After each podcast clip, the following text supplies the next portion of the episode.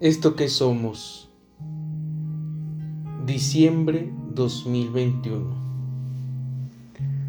Un día de tantos, me gustaría despertar para decirme frente a un espejo, esto soy. Este rostro, estos párpados, esta caída es lo que me pertenece.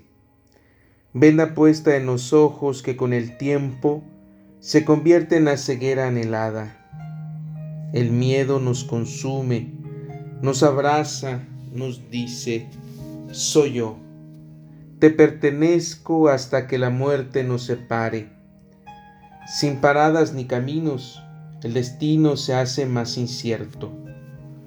Todo esto que somos y que sentimos nos engaña, nos aguarda en el silencio está siempre a nuestro acecho para devorarnos.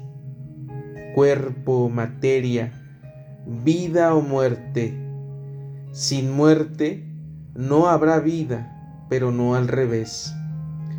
Si esto que sentimos no nos mata, ¿quién lo hará? Algo me dice que hay algo más allá de esta soledad, de este cautiverio. Pero ¿quién lo sabe? Nadie lo sabe quienes saben yacen oportunamente. En la somnolencia de nuestra propia existencia, creer así sin más es lo único que nos queda. Por ahora, abrir o cerrar ya no es suficiente, cuando afuera es otro mundo, serpiente envenenada de las mil cabezas. Afuera todo es caos, aquí tu ausencia es la que reina este tiempo está como para amarnos sin decretos ni precauciones. Por eso, deseo que te mate lo que te tenga que matar, pero que lo haga pronto, porque esas cosas solo suceden una vez en la vida. Al final, ¿quién recogerá estas obras, estos escombros, este abismo entre nosotros?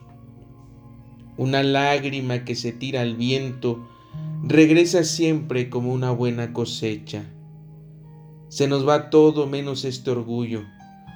Eso nunca muere. Ojalá algún día llegue a saber de mí y frente al espejo mi reflejo sea una historia por contar.